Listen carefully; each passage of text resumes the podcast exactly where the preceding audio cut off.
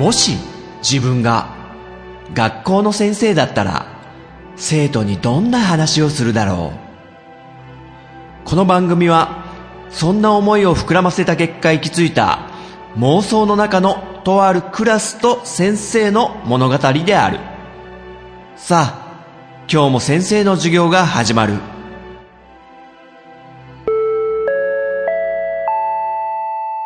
先生と生徒の連絡帳。あーお腹すいたな。最近朝ごはんをパンにしてるからなのかな。なんかすぐお腹空いちゃうんだよね。あのスウェーデンから入ってきた家具屋さんの IKEA ってねあるけどあそこのねホットドッグセットをねあの、イケアでも食べれるホットドッグはあの、100円で売ってるっていうすごい格安なんだけど、それを家でもどうぞってことで、パンと、その、ウインナーのセットというか、まあそれが売ってて、まあそれがすごく安かったんで買ったんだけどね、値段がおかしいんだよね、あれ。あの、まず、ソーセージ、これがね、10本入ってて、640円。で、それに、パンを、ね、10個、1袋になってるやつ。それが、240円。つまりソーセージとパン10個ずつで、あの、足したら、640円と320円で、960円。でも、そのセットで買えば、599円になりますよっていうのがあるんだけど、おい、ちょい待てよ。ソーセージ10本で640円で買うより、セットにした方が安くなっちゃうって、どういう値段設計だよとか思ってね。あの、つまり、パンを一緒に買う方が、ソーセージ10本だけで買うより安くなるって、ちょっとおかしくないか、それとか思って。いや、い安いからいいんですけど、ね。そりゃだって、だから、つまりソーセージだけ食べたい人も、いらないパンを買った方が安くなるっていうね。これやっぱおかしいんですよね。すごい値段設計だなって思いながら。で、ソフトクリームもね、ちょっとちっちゃめだけど、50円って、すっげえ安いとか思ってね、つい食べちゃうんですよね。ほらもうちょっと貧乏症なとこあるから先生、サイゼリアとか好きでしょ？ちょっとね、貧乏症なとこがあるんだね。ケチなんだね、多分。ね。っていうことをね、職員室でブツブツ言ってるけど、さあ、今日も連絡帳ちょっとね、いただいてるから生徒のみんなから、ちょっと読んでってみようかな。えー、っと、ゆずきちくんいただいてるね。ポッドキャスト家の、ほろよいセブンのゆずきちくん、えー、61回拝聴これはあれですね、先生の昔の同僚の後輩くんが、彼女にひどい DV を受けていたっていう話した時ね。えー、愛情の行き過ぎが彼女の行動を変えてしまったんでしょうか？その後、より一層の束縛がなければいいんですが、先生、彼女の本名を聞き出せないですか？はい、ゆずきちくん、あの、最後の、彼女の本名を聞き出せないですかって、どういうこと？ちょっとこれわかんないんですけど。先生を惑わすためにわざと言ってるのが、本名を聞いて、どうするのかな、ゆずきちくんは。あの、とっちめに行くってことかな？あ、それかあれか。事件になってないか確かめるって意味もあんのかな？まあ、また職員室でも来た時にちょっとね、聞いてみようね、これは。ねその、A 君がね、DV 受けて、で、赤ちゃんね、できて、その後どうなったんだろうっていうのはね、先生も気になってるんですけど、元気でね、いてくれるといいんだけどね。ゆずきちくんも心配してくれたんだね。ありがとうね。はい。えー、お次は、虹パパ生活くんね。あのポッドキャストか、虹パパラジオの、あ、最近なんか100回を迎えたね。最近って言うとこれ、あの収録時期がバレるな。100回おめでとうございます。すごい早いよね。100回迎えるのが。配信ペースがね、早いってことでね。末永くね、続けられるように、無理せずマイペースで、頑張ってくださいね。超上から言ってるね。やっぱ先生もね、ポッドキャスト番組いろいろ聞いてて、終わっちゃう番組もあったりとか、あと、更新が全くなくなっちゃって、それももう、半年以上経つとちょっとこれは危ないなと 思ったりとか。まあ結構慣れましたよね。免疫がついたというか。あれ？虹パパくんのお便りだ。読むの忘れてた。ごめんね。ちょっと。え、第61回拝聴これも DV 彼女を持った A 君の話。えーそんな彼女は無理ですね。あ、でも M なら大丈夫なんですかね。自分は叩かれるよりは叩く方がいいですけど、選ばなくていいならどちらも勘弁です。はい、ありがとうね。あのね、ちょっとね、やっぱ伺い知れない世界があるんですよ、多分。あの、そりゃ普通はね、叩かれるの嫌だと思うんですけど、叩かれたいっていう人もね、やっぱりいるわけで、そこが常識じゃないっていう、叩かれたいっていう、ね、それが喜びっていう人もいるっていう、ねえ。まあ、その A 君がどうだったかわかんないですよ。はい、ということで、虹パパくんありがとうね。続いて、62回にも虹パパ生活くんいただいてるね。ありがとうね。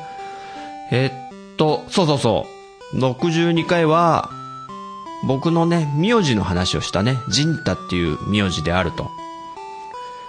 えー自分はありふれた名字なので、間違えられることはまずないですが、名前間違えられても怒らない、おおらかな陣太先生。器が大きい。あ、でも、教習所の会では、スネ夫的立ち回りもあったような。はい、以上。ありがとね。あの、全然大きくないですからね、器。基本的に結構懐狭いと思うんで。あの、その教習所の時が先生のね、本性なんで。そういうやつなんでね、僕は。はい。虹パパ生活くんありがとうね。お次は、翔くんいただいてるね。えっと、ポッドキャスト家のアニメ専攻のアニメカフェラテの翔くん。先生、質問です。ん？何かな？山田の陣太って知っていますか？ほうほうほうほう。とあるポッドキャストを聞いていたら、9人いる女の子のうち8人と付き合っている上、パーフェクトできなかったと悔しがる方がいまして。え？何のことかわからない？そうですか。すみません。自分で調べますね。はい、翔くん。何報告いただいてるね。ありがとう。山田の陣太っていうやつでしょ知ってる先生、それ。なんか、ペルソナ5ってゲームやってて、9人いる女の子を、8人を口説き落として八股かけたっていう、最低なやつだよね。あいつね、本当に。秘密基地全員集合とかいうポッドキャストだっけ？ほんとね。あの、その、ヤマタのジンタってやつ、翔くんのアニメカフェラテの前身のね、アニメカフェの、なんかラブライブ会にも来てなかった？そんでなんか同じような発言してたような気がするんだよね。あの、ペルソナ5の9人ではなくて、ラブライブのミューズの9人を、こう、なんかね、曜日で分けて全員と付き合おうみたいな、なんかそういう最低な発言してなかったっけ？その他もね、いろんな、ね、発言してて、翔くんが思わず、最低ですあなた最低ですよと。ね、つい行ってしまったみたいなこともね、あったような気がするんだけども。詳しくは、アニメカフェ、第10回から12回のラブライブ座談会を聞いてみよう。ほら、宣伝しちゃったもん、ほら。はい、翔くん報告ありがとうね。また何かあったら、えー、受け付けてるからね。はい、お次はピスケくんいただいてるね。ポケットの中のピスケと仲間たちのピスケくん。えー、教習所の先生も色々ですね。本当は坂道発進するところで、ニュートラルにしてんと、ローのままはよいかんかいと怒る先生を思い出しました。え、A 君の今後はどうなったのでしょうか？あ、こっちは、ね、DV の A 君。はい、ピスケ君ありがとうね。これね、わかる？教習所の、あの、先生で、ほ、本当はね、そう、坂道発進練習するときに坂道で一旦止めて、サイドブレーキギッて引いて で、ニュートラルに一旦戻してっていう手順があるよね。で、あの、一足に入れ直して、半クラッチ状態で、サイドブレーキを徐々に解除していく、正しいなんか坂道発進の方法。まあ、手順がね結構難しくって、最初詰まるけど。でね、教習所の先生もね、めんどくさくなってくると思うんですよね。だから行っちゃえ行っちゃえみたいなね。いい加減な人もね、いた。やだよね、あれ。先生によって、教習所の教官によってなんか言うことが違う人とか。坂道発進はね、難しかったですよ、最初。あの、免許がないっていう映画で、舘ひろしがね、あの、免許を取りに行くんですけども、坂道発進苦手で、バックしてっちゃってでも一生懸命こうハンドル持ってグイッグイってこう前に 行け前に行けみたいなシーンありましたけども、わかるなーとか思いながらね、全然見てたけどね。はい、ピスケくんありがとうね。えー、お次、ステディくんいただいてるね。カンタ先生の感覚が聞けるのは、ポッドキャストだけそう。私、カンタの授業を受けたければ、ポッドキャスト、購読よろしくね。ってバカ野郎ほらもう誰もいない職員室でつい乗りツッコミしちゃったじゃん、連絡帳を読みながら。ね、ステディ君あの、カンタじゃなくてね、あの、ジンタで、よろしくね。さあさあ、お次は、虹パパ生活くんいただいてるね。えー、歯医者さんの話の時だね。先生、歯医者さんは苦手ですが、綺麗な歯科助手さんも緊張してしまって少し苦手です。ちょっとおばちゃんくらいが好みです。という自分もおっさん学生ですが。はい。ね、確かにね、ちょっとね、綺麗すぎると緊張するっていうのはわかる。先生も、それはある。でも、綺麗な人が来たら、やったって思うね。あの、話しやすい人がいいよね。なんか美容室とか行って髪切ってもらってる時にも、あの、先生はね別に話すこと全然嫌じゃないんですよ。ただ、話が乗ってこればいいけど、なかなかこう、盛り上がんない時は厳しいね。昔通ってた美容師さんが、あの、同年代の男性の方で、めちゃくちゃジャンプ漫画話でいつも盛り上がるってのがあったんだけど、あれ楽しかったね。北斗の剣とか、あの、実際置いてあるんですね、あの、美容室に。待ってる時に読んでくださいっていっぱいあるじゃないですか。あれって結構、その美容室の人の趣味、思考が出るよね。それを見て、あ、ここは気が合いそうだな、みたいな判断するって手もあるかもね。最近行った美容室が、まあ初めて行ったとこだったんだけど、まあその女性の方だったんだけど、店長さんで、喋る喋る、めちゃくちゃ喋る。だから先生は、あの、俺にも喋らせろっていうね、ことをね、すごく強く思ったね。先生もね、喋りたがりだから、俺にも主導権よこしなさいと。ね。全部君のターンじゃないかっていう、こう、キャッチボール、キャッチボールっていうね。ね、たまに先生もそうやってね、ずっと喋り続けることありますけども、ターンを相手にね、渡さないでね。はい、もうなんか話ずれたけど、西パパ生活くんありがとうね。お次、えーゆずきちくん、いただいてるね。えー、歯科助手会拝聴あのー結構とろかった助手さんがいたっていう話した時ね。まずはそのような拙い手際の歯医者に生き続けた先生がすごいと思いました。僕は歯医者めっちゃ苦手です。でも、マスクをかけた歯科助手さんはとても良いです。はい。ああ、出たな。ゆずきちくんのスケベな、スケベ面が今出てますね、これ多分。あのね、まず、そのトロコちゃんがね、いた歯医者さんに通い続けたっていう理由なんだけど、その先生自体はね、すごいしっかりしてて腕が良くて説明も上手で、そのトロコちゃんだけが、こう、すごく足を引っ張ってるというか。ただ、あの、その後もなんかやってくれんじゃないかっていうワクワク感もね、込めて通い続けたっていうのもあんのよ。あのでもね、あれ以上のことは起きなかったね。やっぱり、第1回はね、強いね、ファースト。第1話。あとね、マスクをしてると可愛く見えるってのはよくこう、まあ、ザワチンメイクみたいなので、完全に立証されてますけど、ね。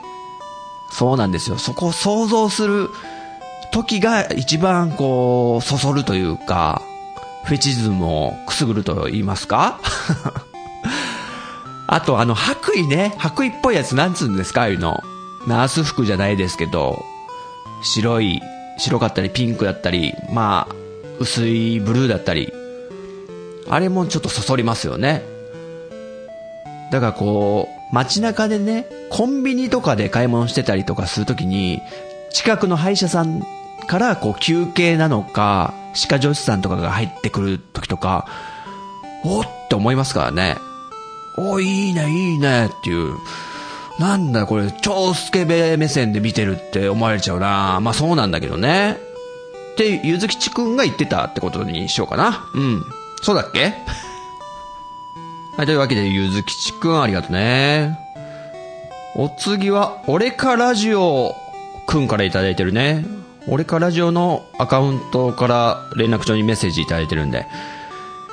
人学の第61回、暴力的な女子と付き合っていた後輩くんのハードな日常を聞いて、今まで自分は M だと思っていたけど、本物のド M さんとは何なのかを知り、自分がいかにノーマルかが分かってとても良かったです。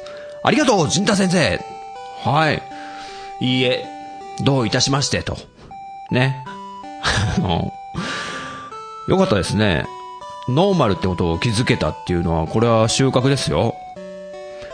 あのね、本当に M な世界をちょっと垣間見える漫画がありまして、これね、なんか、ゴールデンカムイをね、紹介した時に言ったけど、殺し屋一っていう漫画読むと、本当にそういう世界を、まあ、多分リアルに書いてるんじゃないのかなっていう描写がいっぱいあってですね、まあ、興味ありましたらって感じで、殺し屋一。先生もね、それでなんかそういう世界に興味を持ってっていうか、あの、先生がしたいわけじゃないよ。これちょっと誤解を招きそうだから、ちょっときちんと言っておくけど、怖いもの見たさっていうだけで。そしたらネットで調べ出したらなんか出るわ出るわなんか、本当に 自分の知らなかった世界が。まあね、結構ショッキングなんで、推奨はしませんよ。はい、俺かラジオくんありがとね。お次、ピスケくんいただいてるね。62回まで拝聴トロコちゃん、現在も働けているのでしょうかジンタさんの次回の廃車レビューを楽しみにしています。はい。あのー結構ね、その、トロコちゃんに出会った話は、前の話なんですね。結婚前なんで、もう多分、10年ぐらい前になっちゃうのかな。なので、わかりません、今は。その歯医者さんがあるかもね、ちょっと微妙なんですけど。はい、ということで、ピスケくんありがとうね。え、お次、ゆずきちくん、いただいてるね。えっと、先生が、あの、音楽関係の動画を紹介した回だね。第63回拝聴手の込んだ PV って多いんですね。最近パソコン開かないのでこういうギミックに気づかないのが悔しいです。今度体験してみます。そう、このゆずきちくんのね、この連絡帳を読んでね、ハッとしたんだけど、そういえば、今ってスマホメインだから、あんまこの PC でしか見れない PV とかって、プロモーションとしては、あんま良くないよねってね、思ったね。だからあの、スマホでびっくりする仕掛けがあったやつ、なんだっけななんか、アイドルっぽいダンスグループみたいな女の子たちのやつで、スマホがなんか乗っ取られたかのような動きする PV があって、なんだっけね、あれ。ちょっと調べてみよう。えーっと、ああ、これだ。リリカルスクールっていう6人組のなんか女の子グループ。ランランっていう曲。これ結構話題になってたから知ってる人はね、多分多いと思うけど、スマホがね、さも乗っ取られたかのような、LINE とかが勝手に、なんだろう、会話が進んでいくみたいな、そういう作りになってて、面白いんだよね。今はね、こっちはね、スマホでやんなきゃダメだよね。はい、そして続きがあって、えー PV といえば、ウィンターガタンというスウェーデンのバンドの PV がお気に入りです。このバンドは創作の楽器を楽曲に取り入れていて、中でもマーブルマシンというのがすげえってなります。息子もこの動画はお気に入りで、くるくるおじさんと、ほう、命名されましたと。はい。このウィンターガタンのマーブルマシーン、これね、すっかり忘れてましたけどね、一回見たことあったね。でもすごいよね、本当に。あの、なんだろう、巨大オルゴールみたいなマシンを自分で作って、で、その巨大オルゴールの中でピタゴラスイッチみたいにこう、玉がね、パチンコ玉がくるくるって上になんか流れていって、ベルトコンベヤで流れていって運ばれて、で、落ちてく過程で、ドラムがリズムを刻み出すんだよね。そのボールが、ドラムを叩くと、ターン、ターン、トン、タン、ト、タン、ト、タンで。で、オルゴールっぽい音も鳴るし、こう、くるくるくるくる機械をずっと手でね、回し続けて。で、ベースがすごいって思った。ベースの弦も設置されてて、あれも弾で弾いてんのかな？これよく作ったなと思って、なんかね、明和電機って人たちいたけど、あれのパワーアップ版だよね。これは知らない方に見てほしいね、ウィンターガタン。ゆずきちくんからの紹介で、マーブルマシーン。一見の価値ありですよ。はい、ということで、ゆずきちくん、ありがとうね。お次、テータンくんいただいてるね。もしもクリームボックス、ポッドキャストかの配信してるテイタンくん。え？ジンタって、名字だったの？ジンタ？はにゃーみたいな感じ？えー先生は、宿海ジンタじゃないの？ん？宿海ジンタ？えちょっと、なんだっけ、これ？あ、宿海ジンタ。ああ、あの花のね、主人公。はいはいはい。あの日見た花の名前を僕たちはまだ知らないっていうアニメのジンタっていたね、主人公。そうそうそう。この主人公がジンタって名前で、ジンタンって呼ばれてんだよね。いや、だから、あの、この、あの花ってすごいいい話で、結構泣ける話なんだけど、先生ね、この主人公のジンタンっていう名前のせいで、かなり集中力がね、書かれましたね。なんか気になっちゃって。で、あと、この、何ですか、幼馴染のメンバーで、秘密基地に集まったりするじゃないですか。その秘密基地っていう名前もしょっちゅう出てくるから、あの、先生がやってるバンドとあと自分の名前が被りすぎて、全然集中できなくって、っていうそういう思い出があるね。このでもね、シークレットベースっていう曲は本当にいい曲だよね。もともとゾーンっていうね、女の子のバンドがやってたけど、そのゾーンのね、ボーカルギターの女の子がね、シンラインっていうね、ギターを弾いてるのがね、また熱いんですよ。まあ、ただ単に先生が持ってたギターなだけなんだけどね。で、このシークレットベースを作曲された方がね、もう音楽業界から引退しちゃってるんじゃなかったかな。こんないい曲書いたのにもったいないなと思って、もっといろんな曲聴きたいよって思えるぐらいに、ほんと名曲だなと思って。で、テータン君の続きがあったね。えーっと、あの、歯医者さんのね、話の時のやつだから、えーめちゃくちゃなドジっ子ですね。トロコちゃんね。だけど先生、問題は、トロコちゃんの胸の大きさだと思うんだよ。先生が名前間違われたって生き続けたのはそこだったんじゃないかってテータン君、最低だなバイショーということでね、えー、バイハドソンみたいに言っちゃったけどね。あ、どっちも北海道だ。奇遇だな。多分トロコちゃんね、そんななかったと思うね。もし、あったらね、そっちの印象の方が多分強く残るんで、あれ？なんかどっかからか今ね、最低っていう言葉が聞こえたような気したけどね。はい、テイタン君ありがとうね。はい、お次は、DY 君いただいてるね。あの確か音楽専攻だよね。ポッドキャスト科の。えー、っと、陣田先生、こんちは。こんちはって。数回前からこっそり聞いてます。こっそりか。まあ、あんま大っぴらに聞けるね。あのーラジオじゃないからね。はい。最近は PV も手法を凝らしたものが多いですね。寝言っていうバンドのアシンメトリーって曲は通常版に加えスマホ2台を用意して L 用 R 用の動画を同時再生すると 3D 映像として見えるってのがあります。かっちょいい曲ですよ。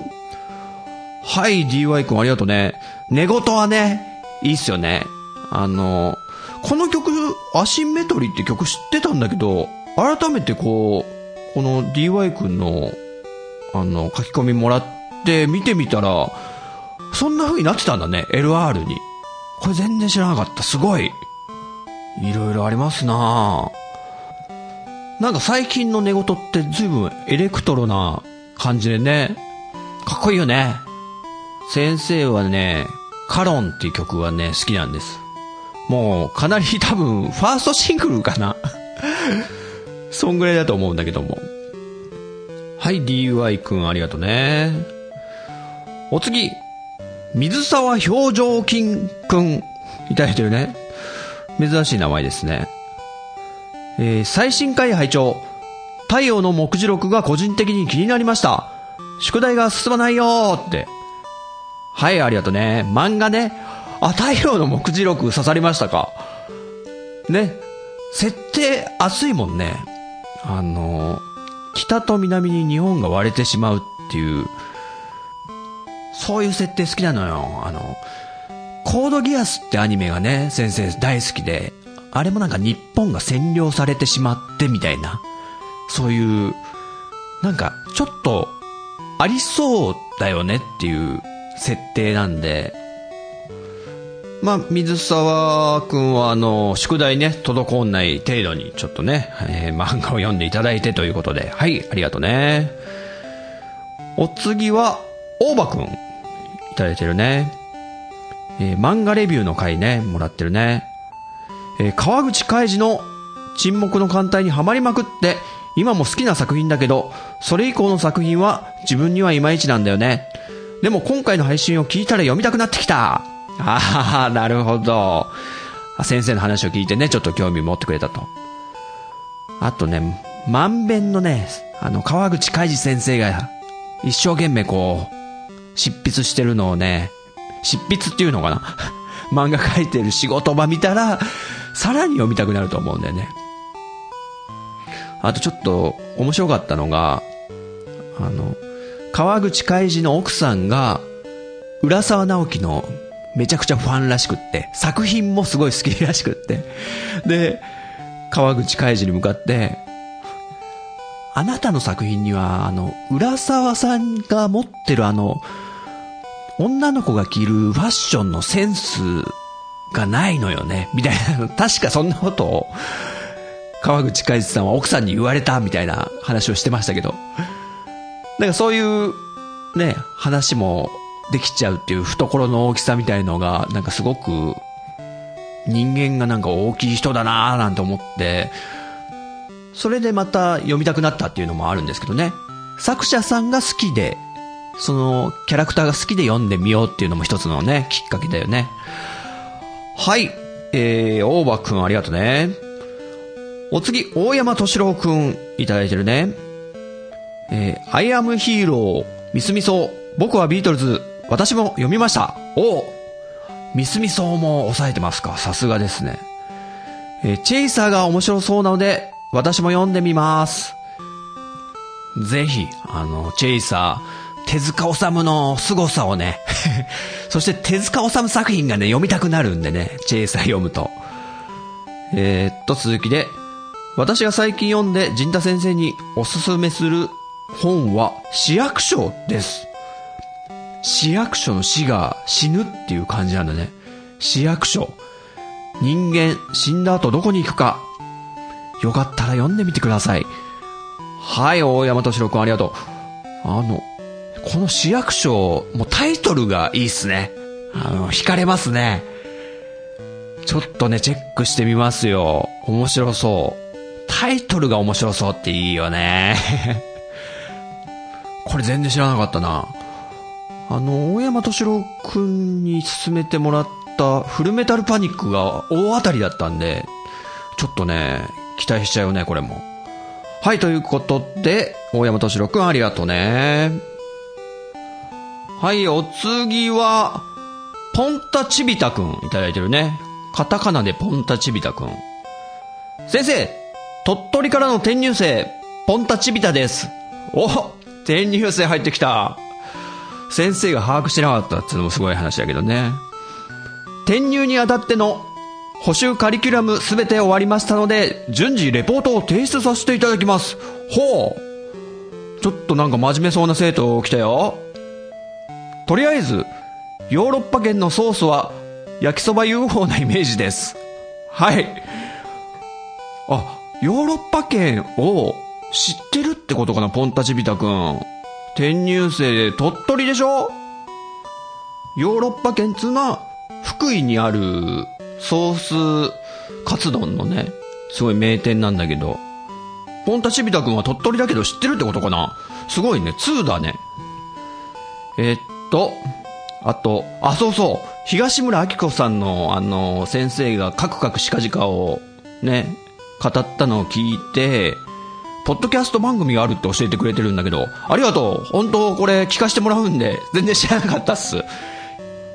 で、ここから、ほんとポンタチビタ君のね、レポートがね、各回ごとに、あのー、送ってきてくれてるんで紹介していこうかな。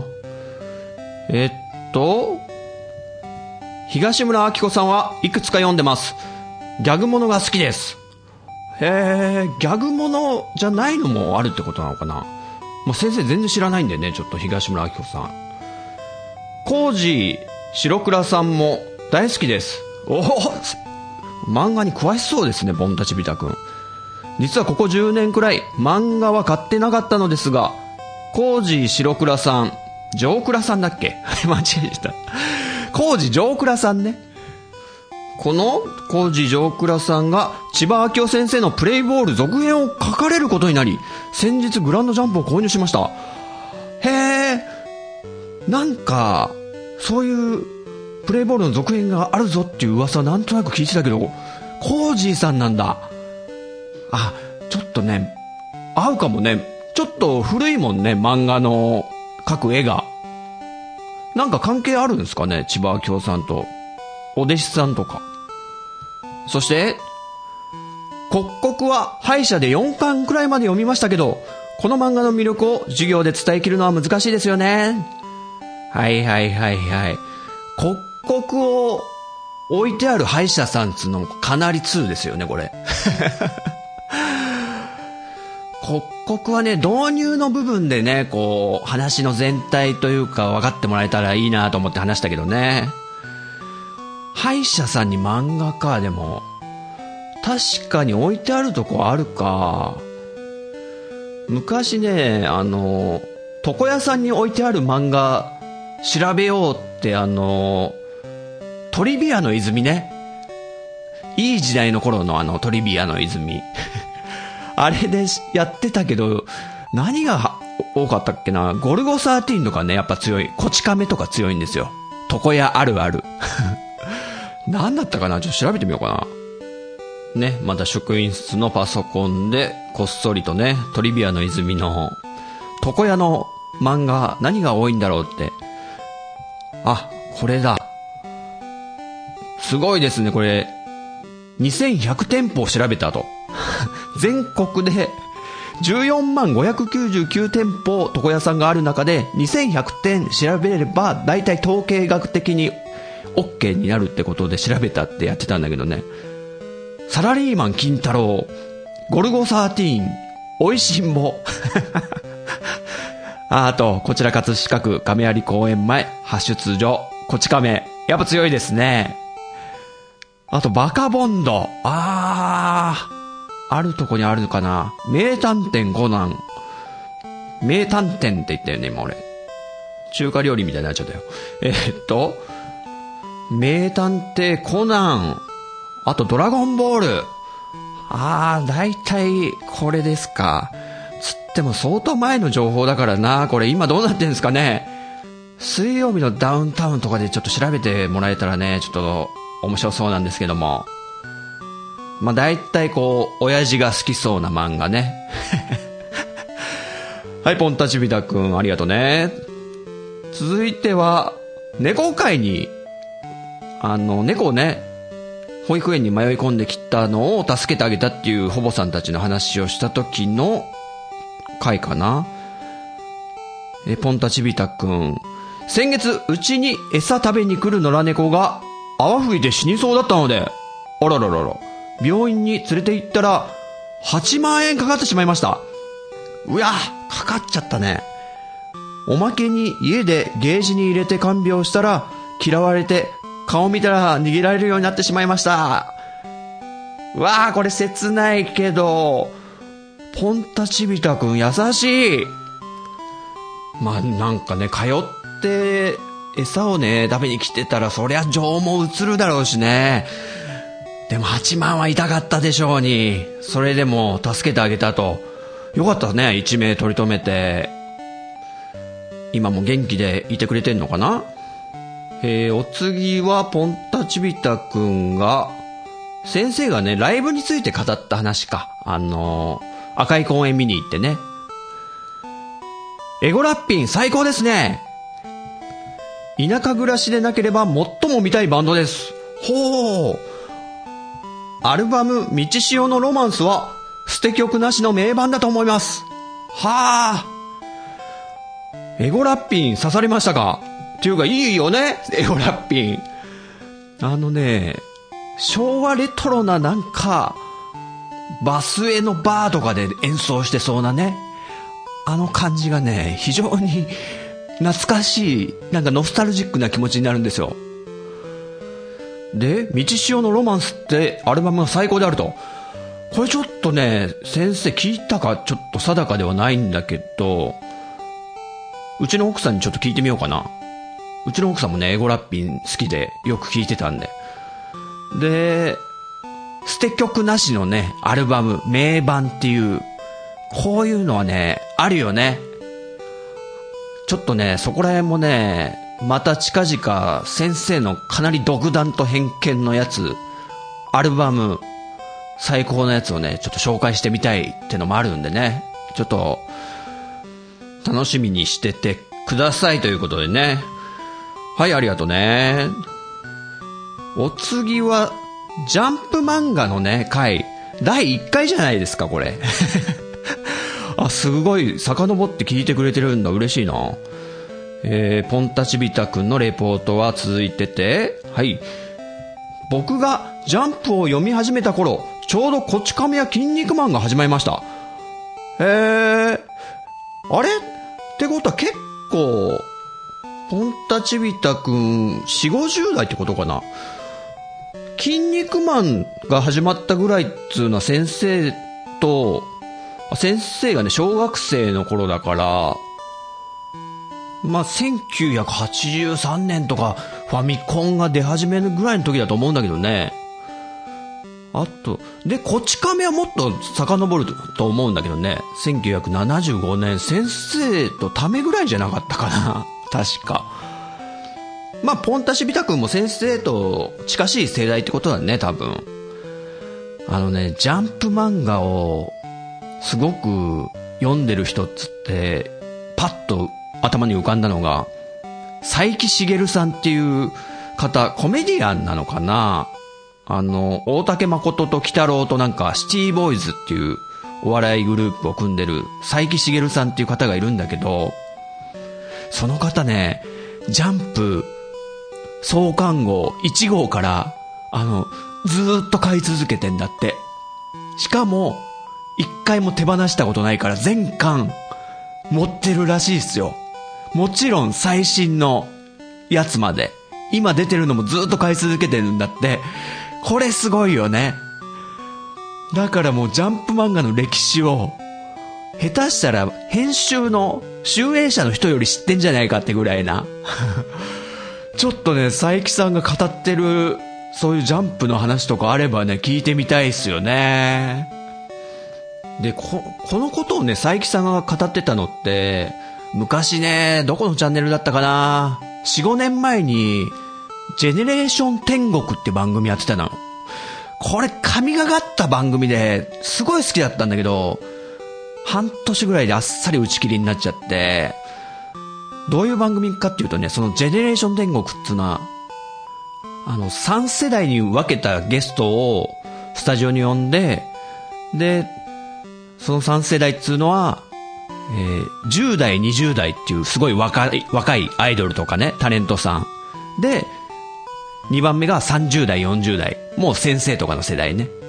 で、もう一つ上が50代以上の世代の方。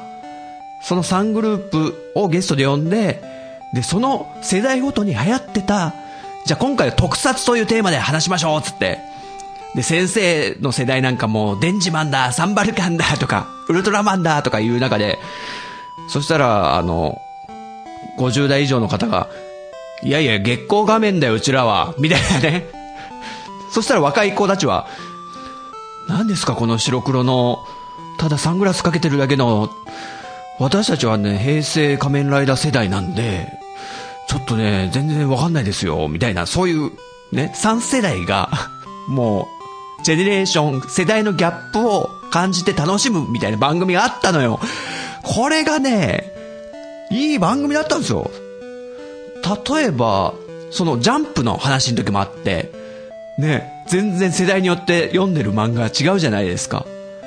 それを、スタジオでもう、タレントさんたちがワイワイやって楽しむっていう、素晴らしい番組だなと思って、毎回楽しみにしてたんだけどね。あと、駄菓子編とか、あと何ですかね、給食編とか、いろいろありましたよ、本当に。ネタが尽きちゃったんですかね。まあその番組はやっぱオタクの人たちが大活躍するんで、そこでね、先生、キスマイフット2の宮田くんが超オタクだってことを初めて知ってですね、すごいファンになっちゃったんだけどね。あと山本瑞希ちゃんっていう女の子、女優さん、モデルさんいますけど、あの子もひどいですよ。ひどいサブカルオタクですよ。だって、あの、漫画のキャラクター、誰だったかな？銀玉の誰かだったかな？あ、悠々白書だっかな？の、クラマか誰かと本気で結婚したいみたいなこと言ってましたからね。えっと、何の話だったっけな？えっと、そう、ジャンプのね、ポンタシビタ君のジャンプの回が、えー、読んでくれたってことでね。はい、ありがとうね。そうこう脱線してたらね、ちょっと時間が押してきちゃったから、ちょっと、この後もポンタチビタクのレポートいっぱい送ってきてくれてるけど、次回にちょっとね、ごめんね、回しちゃうね。はい、ということで、え今回連絡帳に書いてくれたみんな、本当にありがとね。